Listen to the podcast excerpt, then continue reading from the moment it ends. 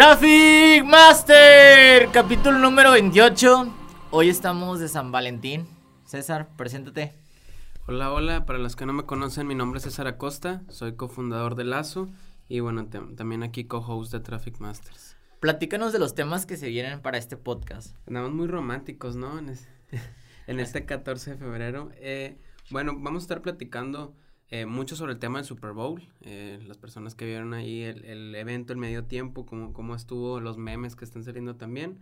Vamos a platicar sobre cuánto cuesta un anuncio en el Super Bowl, los mejores anuncios que han sido publicitarios para el tema del Super Bowl.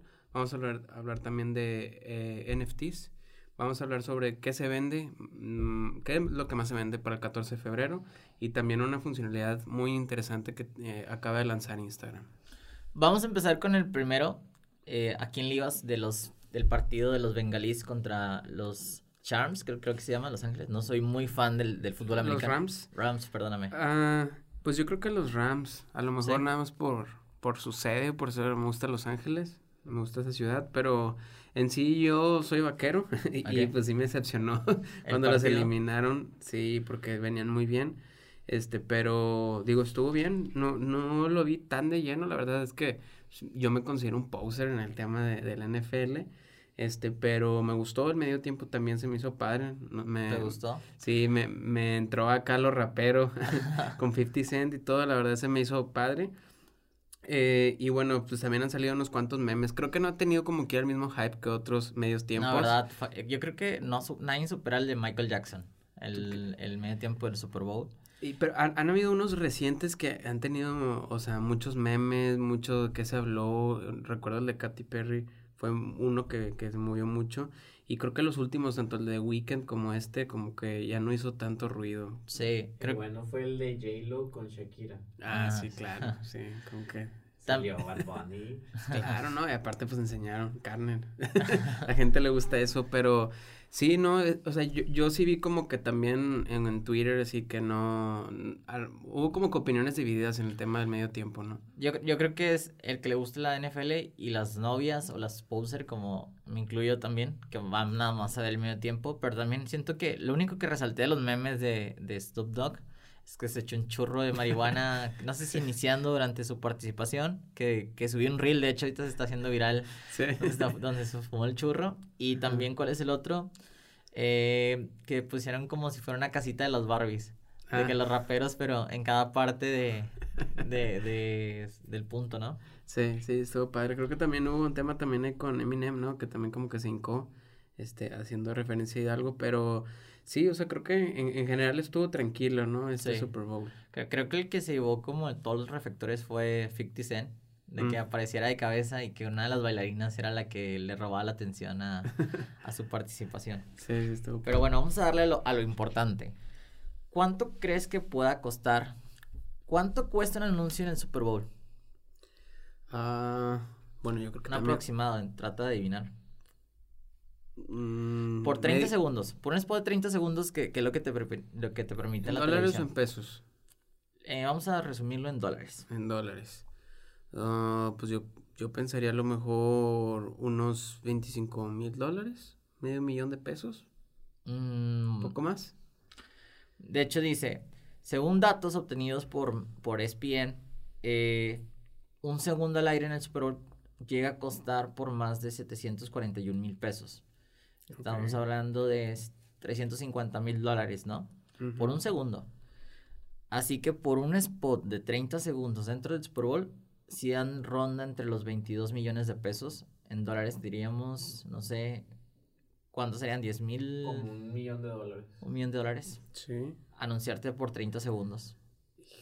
No, pues pero, o sea, ¿tú, ¿tú cómo ves ahí con el, el, tema, o sea, desde la perspectiva publicitaria? Este, ¿ayudaría en tema de, de brand awareness, en tema de ventas? O yo, yo creo que, o sea, va mucho la parte del brand awareness, ¿no? El del darse a conocer, más que o sea, para tratar de recuperar ese monto en tema de ventas. yo creo que depende mucho del producto, ¿no? Pero este, yo creo que va más de ese lado de reconocimiento de marca. Sí, yo, yo, creo que en este caso eh, son muy pocos los, los anuncios publicitarios que se han anunciado en Super Bowl que le han sacado provecho. Yo creo que lo hacen más por reconocimiento de marca, como tú lo has dicho. Este, Pero hay, hay algunos anuncios que sí recuerdas, por ejemplo, el del guacamole en su momento. Ya es que estaba muy caro en este caso el aguacate en, en algún en un punto en Estados Unidos y en México.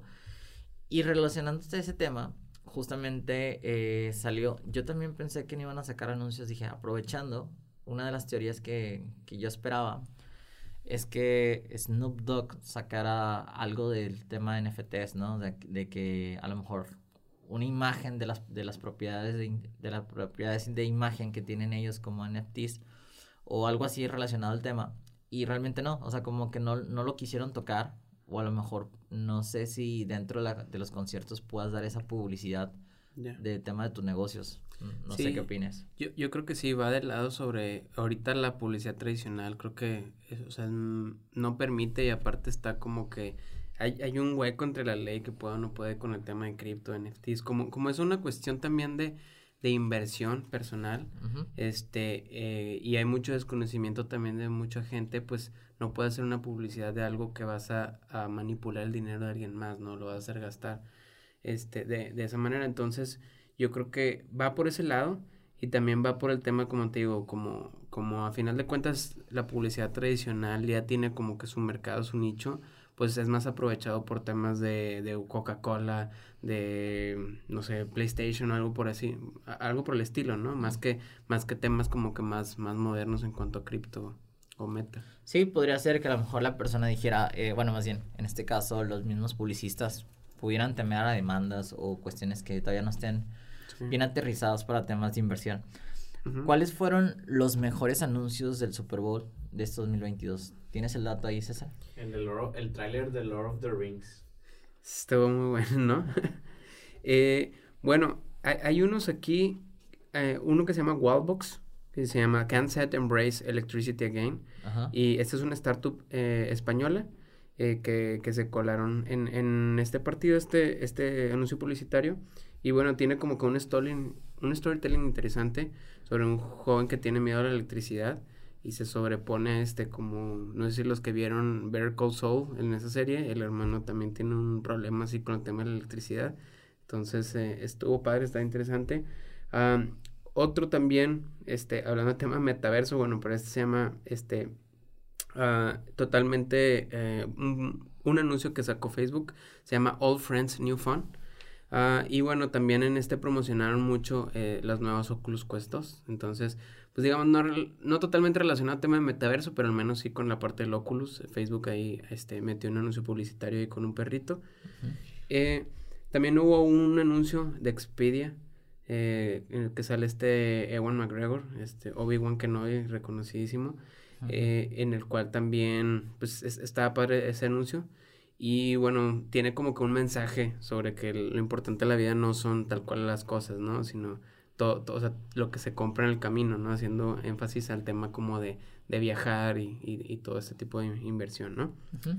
Ah, hubo también otro anuncio de, de BMW que salió a este Arnold Schwarzenegger y Salma Hayek eh, personificando como a Zeus. Y no sé si ella es Atena Hera se llama. Eh, y bueno también promocionaron el tema de, de su coche eléctrico BMW entonces esos son los tipos de anuncios que te platico. En, en ese nicho en específico creo que funciona muy bien cuando quieren hacer un lanzamiento de algún producto importante. Y en este caso pues para BMW pues a decir pago lo que se necesita no para lanzar este este nuevo. Y más con la competencia que hay ahorita con el tema de, de los coches eléctricos no Sí. Hubo otro también de Amazon eh, que sale también está Scarlett Johansson y bueno también va mucho en, en cuanto a los dispositivos Alexa no A- como que un anuncio como parodia que te pueden leer la mente. Entonces también todo el tema ahorita de Amazon y Alexa, las casas inteligentes, eh, fue, fue uno de lo que le apostaron ahí con publicitarse en el, en el Super Bowl. Ah, hubieron otros por ahí, hu- hubo uno de hecho con, con Coinbase, yo lo- no lo vi, la verdad lo perdí, pero aquí comento que hubo uno, este, tuvieron un anuncio de, de 60 segundos eh, en el cual estuvieron ah, mostrando todo el tema de la, de la plataforma. Y bueno, creo que algo que dice aquí muy interesante es que fue un, un éxito en ese momento, que la sufrió un colapso, o sea, se crashó. en, debido a la demanda del público. Entonces, pues imagínate los millones de espectadores, si sí les cachas en ese momento con, con un efecto wow que pueda tener tu anuncio, pues indica que todos en ese momento en el celular entran, ¿no? A navegar o a ver. Este, en este caso, pues subieron una, una pequeña caída, ¿no? Momentánea. Eh, y bueno, hubieron aquí otros anuncios también de, de Amazon, este de Prime Video, este que decía, este, ahorita Diego del Señor de los Anillos, de la nueva serie que están, este, ahí sacando, llega el 2 de septiembre de este año, entonces yo soy muy fan del Señor de los Anillos, entonces voy a estar viendo ahí la, la serie. Eh, y bueno, hubieron otros anuncios ya, ya muy específicos en el tema de Pringles. También estuvo ahí Booking.com, la mayonesa Hellmans con Pedrito Sola, nada, te crees. No estuvo Pedrito Sola, pero sí estuvo ese. Eh, Google también por ahí apareció con algunos anuncios y Uber. Eh, con, con Uber Eats. Entonces, pues te fijas, estuvo como que un poco variado el tema de los anuncios, este, pero todos sí fueron eh, anuncios con buen presupuesto, ¿no? Con buenos actores reconocidos por ahí, con un script desarrollado, entonces eh, e, eso marca, o sea, imagínate el gasto que se tiene publicitario más aparte de todos los costos de producción para hacer ese tipo de, de, anuncios. Es, es, realmente mucho dinero lo que se le meten ahí las compañías, ¿no? Pero pues también es la, pues de los eventos más importantes que hay en el año, entonces pues vale la pena. De hecho, engloba muchas cosas, desde la parte de inversión turística, o sea, todos los hoteles que alrededor eh, de las personas, restaurantes, porque es, el mayor flujo de personas, como reúnen muchas familias y reúnen muchos grupos de amigos o muchos grupos de personas, hacen que las personas eh, consuman temas de alimentos, temas de alcohol, temas de... Hay como varios factores, de hecho, a ver si puedo mostrar la estadística, qué fue lo que más se vende dentro de un Super Bowl que justamente lo quiero liar con el siguiente tema. ¿Qué es lo que se qué es lo que más se vende el 14 de febrero? ¿Sabes cuál qué es lo que más se vende el 14 de febrero? ¿Tienes alguna idea? Este, ramos de flores. Vas por ahí. Lo que más se vende el 14 de febrero, a, a, grandes rasgos, es cenas románticas para parejas, viajes y experiencias nuevas, ropa romántica, bombones, dulces, flores, arreglos florales y perfumes. ¿Cómo es ropa romántica? yo, yo creo que ropa... ¿En serie? Exactamente, sí. Bueno, te voy a dar algunos puntos de los cuales pueden ser ideas para que las personas que estén en el mundo del emprendimiento y quieran aprovecharse esa, esa fecha para poder vender. Son 10, 10 productos eh, que pueden servir como para promocionar o hacer para que las personas cuando sea el 14 de febrero puedan vender. Una de ellas es manualidades para el 14 de febrero. Y las cosas que se pueden hacer es manualidades para parejas, eh, manualidades con papel, de dulce, de velas, de macramé, no sé qué sea, manualidades cosidas o tejidas, cosas de recuerdos, así lo marca. Sí, fíjate que sí he, visto muchos eh, pequeños nichos que salen eh, y venden mucho en el tema del 14 de febrero, no sé, este, yo recuerdo, conocí una chica que hacía como los cases de celular por atrás los pintaba como con foto de tu pareja, te lo replicaba así como en pincelitos. Ah, y ya lo, lo, te regalaba el case, ¿no? Este, también cuadros así de diferentes tipos. Eh, una vez mi novia me regaló, de hecho, como un es como un casetito de madera en el cual tenía un código QR de, Spotify, en el cual lo escaneabas desde la misma app de Spotify y te mandaba un playlist que, que hizo mi novia. Entonces ah, está, está, cool. está cool. Este, y ya pues lo, lo pones ahí y ya tienes como que el recuerdo con nuestra playlist, ¿no? Es algo así, or playlist en grabado. Es, es una muy buena idea. De hecho, te iba a preguntar, ¿qué es lo que, qué es lo que te regalaron este 14 de febrero? Mm, ¿O qué es lo que me van a regalar? ¿O qué es lo que te van a regalar? eh, pues yo creo que ahorita, pues, eh, como te platicaba, nos acabamos de mudar, entonces, eh, ahorita es mucho tema de, de, muebles y... Pero bueno, una, sala o algo así.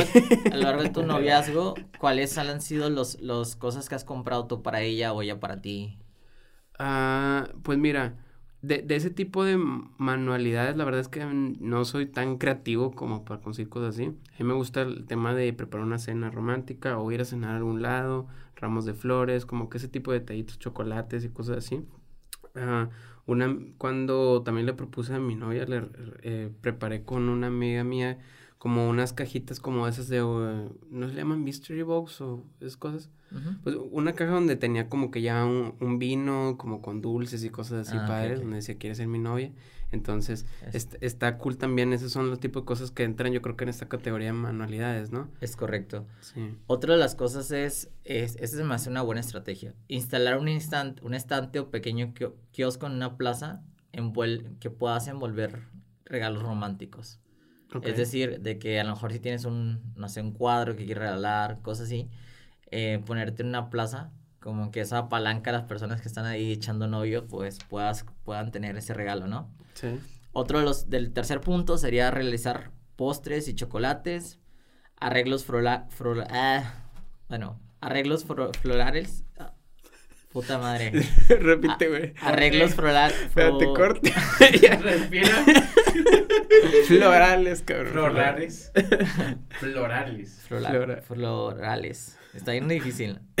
Bueno, va, cuarto punto, arreglos con flores, con un toque original vendidos por internet, el tema de joyería, diseñar tarjetas creativas o novedosas, Sí.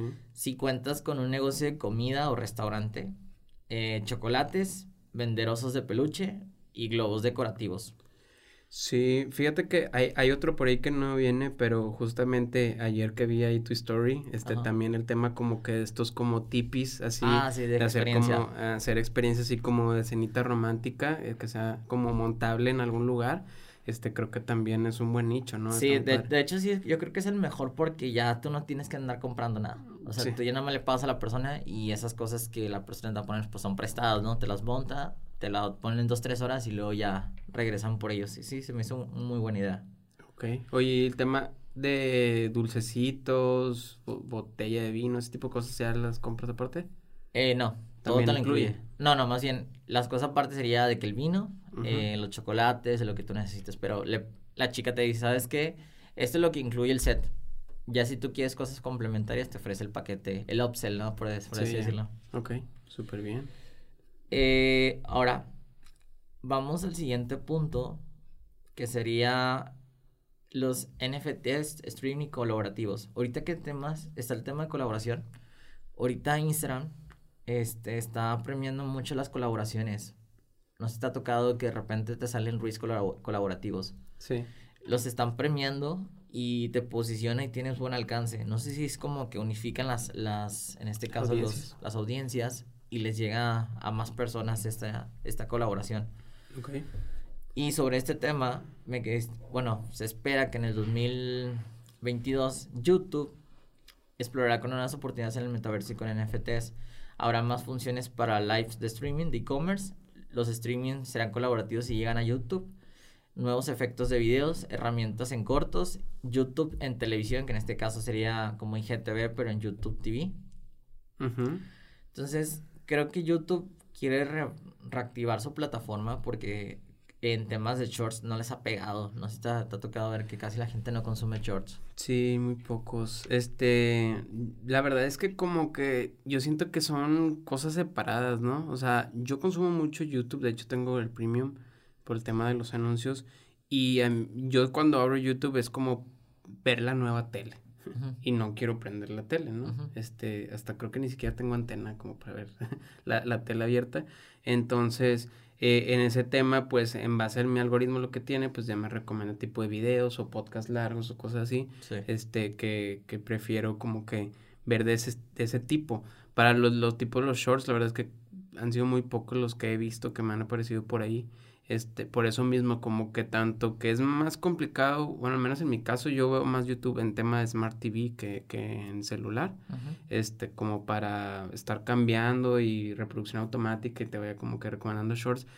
Creo que es mucho más fácil ese tipo de contenido verlo en, en tu celular, en Sí, en TikTok, TikTok. o en. Reels, ¿no? Entonces, por, por eso como que siento como que sí lo quieren poner, pero yo, yo veo complicado a menos que cambie la experiencia de usuario o algo por el estilo para, para integrarlos de mejor manera, porque que vivan en el mismo feed dentro de los videos largos y veas de repente hay un short o algo así, como que no figura, o sea, Y sabes también cuál es el tema? Que Instagram se ha vuelto una herramienta personal. O sea, eh, donde documentas cosas cortas porque Instagram es un medio de comunicación. Y como YouTube como que no ha entrado a ese juego, no ha entendido que, es, que Instagram es fuerte en, los, en, los, en las historias, pero porque hace que la gente se mantenga ahí, en el sentido de que tienes comunicación con tus amigos, puedes revisar qué están haciendo tus amigos en el momento. Y YouTube no. Es correcto. De, de, hecho, muchas veces tienes una cuenta de YouTube y creo que tienes ceros amigos, no has agregado a nadie, ¿no? Porque no está como que, ah, los quiero agregar para que vean lo que veo, cosas así. Es como que es una cuenta de Google nada más, simplemente para ver YouTube. Entonces, eh, eh eso mismo, como que de la parte social no, no, no han integrado este tus círculos Exacto. como para que puedas interactuar con esos. Sí, y de hecho, o sea, se me hace muy complicado también que la gente se suscriba a tus canales. O sea, la gente que se suscribe es porque ya te sigue a largo tiempo, porque tu contenido realmente es muy útil. Sí. Y conseguir suscriptores es demasiado complicado. O sea, no es una tarea fácil, es un juego muy, muy estratégico también, de que cierto contenido, yo, yo siento que YouTube tiene que tener esa exclusividad hasta cierto punto, ¿sabes? Sí, sí, totalmente. Bueno, son algunas de las cosas que se esperan en los cambios de, de YouTube para el 2022. Pues se viene bien, ¿no? Creo que tienen un buen roadmap. Eh, esos cinco puntos que platicabas, a mí se me hace un buen roadmap para, para cumplir este año. Eh, falta ver también la competencia, qué es lo que lanza, pero eh, si te fijas, o sea, en, ha, evolucionado demasiado rápido todo el tema de funcionalidades que están agregando año con año. Desde que tenemos aquí el podcast hemos hablado mucho de tendencias, nuevas cosas, nuevas funcionalidades, porque cada semana, cada dos semanas, Instagram, Facebook, YouTube están agregando cosas nuevas, entonces pues, la competencia está dura, ¿no? Y, y creo que, o sea, si, si haces un zoom out y ves a cinco años todo lo que han cambiado las plataformas, van, van a una velocidad de bastante rápida, ¿no? Sí, totalmente. O sea, yo creo que es más bien el juego es de tus datos ya crudos y reales, trabajar sobre ellos. Como que siempre tratan de las, las mismas plataformas competir para ver qué está haciendo el competidor de lado. Y realmente deberían de ver cuáles son los datos que se están ofreciendo los, los usuarios, que en este caso, por ejemplo, yo, yo ya veo Instagram como una herramienta de venta. Sí. Pero no la han salido, o sea, cuando tú tienes un pedo con tu cuenta, el único pedo que yo veo entre Facebook e Instagram que no he visto que realmente sea una, o sea, que más bien le haría falta para que mejoren directamente sus, sus plataformas es el tema de soporte. Es un cagadero cuando se te bloquea la cuenta. ah, pues vi una historia que... O sea, por ejemplo, ahorita estoy me restringieron mi cuenta por, por un cliente que, o sea, usó malas prácticas de su publicidad. Entonces, mi cuenta se ligó a esa cuenta publicitaria y ahorita mi cuenta está inhabilitada. Entonces, ahorita tengo que mandar un correo, conseguir gente de soporte, porque no me pueden resolver ahorita en 24 horas el tema. Sí, sí, pues también, este, Valeria nos platica que también el problema que tenía con su cuenta también Instagram, que estaba bloqueada y que no conseguía, que llevaba como un mes también batallando con eso. Creo que todavía no lo ha resolvido, entonces sí creo que es un problema muy complicado. A mí también me pasó que estoy reportando la cuenta de un güey que se robó mis fotos y se llama no sé qué, Germán, no sé qué cosa, y tiene mis fotos. A la madre. Y mi cara, sí, entonces, este, tiene no sé cuántos ahí amigos y tiene 16 likes la foto de perfil, o sea, no sé si, si realmente está agregando gente o está interactuando con gente o qué está haciendo para hacerse pasar por mí. Este, pero estoy reportando la cuenta y me dicen que no. sale Germán. Por favor, recupere la cuenta. Sí, ya sé. No, de hecho les voy a poner la liga eh, aquí en, YouTube para los que vean aquí Traffic Master, me hagan el paro para, reportarlo. Porque ya lo he puesto y sí, este, mucha gente lo ha reportado y dice que no infringe las leyes y que no lo van a, no lo van a cerrar. Entonces, e, ese tema de soporte sí he visto que sí es un gran problema. Totalmente. Entonces, basado a esto, yo creo que Facebook, en lugar de estar mejorando las aplicaciones de la, del uso de la experiencia, o más bien de la experiencia del usuario, una de las cosas debería ser su soporte, o sea... Soporte cliente. Sí, porque también, o sea, para entrar directamente con un chat es un rollo, mandar, o sea, te mandan unos textos bien largos con explicación y a veces no te resuelve el problema, entonces Sí, sería bueno como tener un chat. Eh... Sí, porque no, creo como, como, lo tienen todo automatizado en, en ese tema, como que es de que, ah, no, pues aquí están las preguntas frecuentes, ¿no? Resuélvelo tú, ¿no? Y no hay algo como que un live chat o algo así donde le escribas de que, oye, tengo este problema, te asignan, o ponle tú un correo, deja tú, que te contesten en un día a lo mejor, o dos días, no importa. Pero, pero un contacto directo, o sea, ya no robots, ya no preguntas frecuentes, ya no más textos. Este, en, en esos yo sí, o sea, la verdad es que cuando veo alguna app que tiene muy buen soporte, de que, wow, o sea, que me da gusto saber que estoy ahí respaldado por alguien, ¿no? Me ha tocado así en, en otras este, plataformas que me he suscrito, de que, oye, hubo un error aquí con el pago y que no sé qué, así en tres minutos de que, claro, estoy aquí para ayudarte, cuéntame cuál es tu número de cuenta, listo, ya se te hizo el reembolso, y así de que súper rápido, y eso fue una vez en la noche, que 10 de la noche estaban ahí, Lab Support 24-7, dije, wow, ¿qué onda con esto? Digo, sí entiendo, los millones de usuarios que tiene Facebook no podría darse abasto de tanto soporte, pero debería de haber un, un mejor proceso, ¿no? Para ese tema de disputas y todo. Sí, sobre todo para que los usuarios estén tranquilos y contentos. Incluso si yo creo que si cobraran por esa, esa opción de soporte, la gente lo paga. Sí. O sea, porque nos quita cierto rango, o sea, de estar detrás de un robot que a lo mejor no está bien programado o la respuesta es muy tardía. Pero bueno, ¿qué otro cambio viene en Instagram? Ah, hay un cambio hay varios interesantes, importantes. Ah, uno que me gustó mucho es sobre el tema que ahora puedes hacer como una programación de tus Instagram Live y puede, te aparece abajo tu description. está creo que en beta, pero te va a aparecer ahí de que próximo este live, tal fecha. Y ya para que te, pues, te puedas ahí registrar o lo que sea o lo pongas un reminder. Ese me hace muy cool eso, o sea, que, que ya, ya puedas tenerlo dentro de tu perfil cuando tienes tu próximo live. Eh, y otra también funcionalidad muy interesante es que Instagram ahora va a permitir hacer remixes de videos públicos. Prácticamente cualquier video reel que veas, eh, ahí va a haber un botoncito donde diga remixear este video y tú puedes, digamos, ponerle tu cara este, rápidamente así encima y tú hablar sobre eso o editarlo y hacer un reel en, en base a eso. Entonces, creo que está interesante para hacer este tipo de colaboraciones y aparte crear contenido de manera más fácil y también como que reutilizar ese mismo contenido, ¿no? Es parte de lo que se hace también TikTok, ¿no? O sea, las, las colaboraciones de videos en donde tú hablabas sobre un video, un acontecimiento y la gente comentaba sobre ese video, ¿no? Sí, sí, lo que yo he visto de Reels que le falta es, creo que está mucho más simple en el tema de TikTok que de un video pongan parte 2 en los comentarios y luego, oye, sube la parte 3 y de ahí que estés, que estés contestando con TikToks también. Eh, eh, creo que apenas lo están implementando acá con Instagram, pero no hay así como que puedas darle esa continuidad. O sea, porque es muy común que si te gusta un TikTok, de ahí veas, ah, te vas a, si está muy largo, vayas a la parte 2 y si ahí de luego en los comentarios ves que suscríbanse más de mis videos y te estás navegando a través como que de su perfil y de, su, de sus videos. Acá Reels todavía no tiene eso, como que... Sí, está, está en proceso beta todavía, lo veo así. Sí, sí, le falta mucho. Pero bueno, quisiera concluir con una invitación que vamos a tener, en este caso en Monterrey. Vamos a tener el evento en Metaverso el 11 de marzo el primer evento fue un éxito, la verdad, tuvimos sold out. Ahora lo queremos probar en Monterrey. Así que si logras ver este capítulo en el podcast, lánzate al evento. Realmente, César, ¿qué tal te pareció el evento?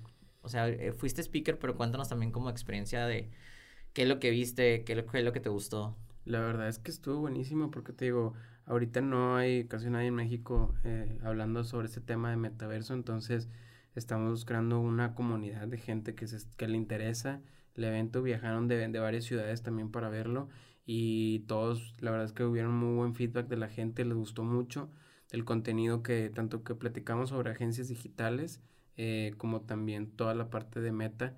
Eh, a la gente le interesó mucho y, y, pues creo que como que cada vez, o sea, esperemos que se una más gente acá en Monterrey para que empecemos a crear también más comunidad, ¿no? Y, y que la verdad es que se apoyan entre, entre todos.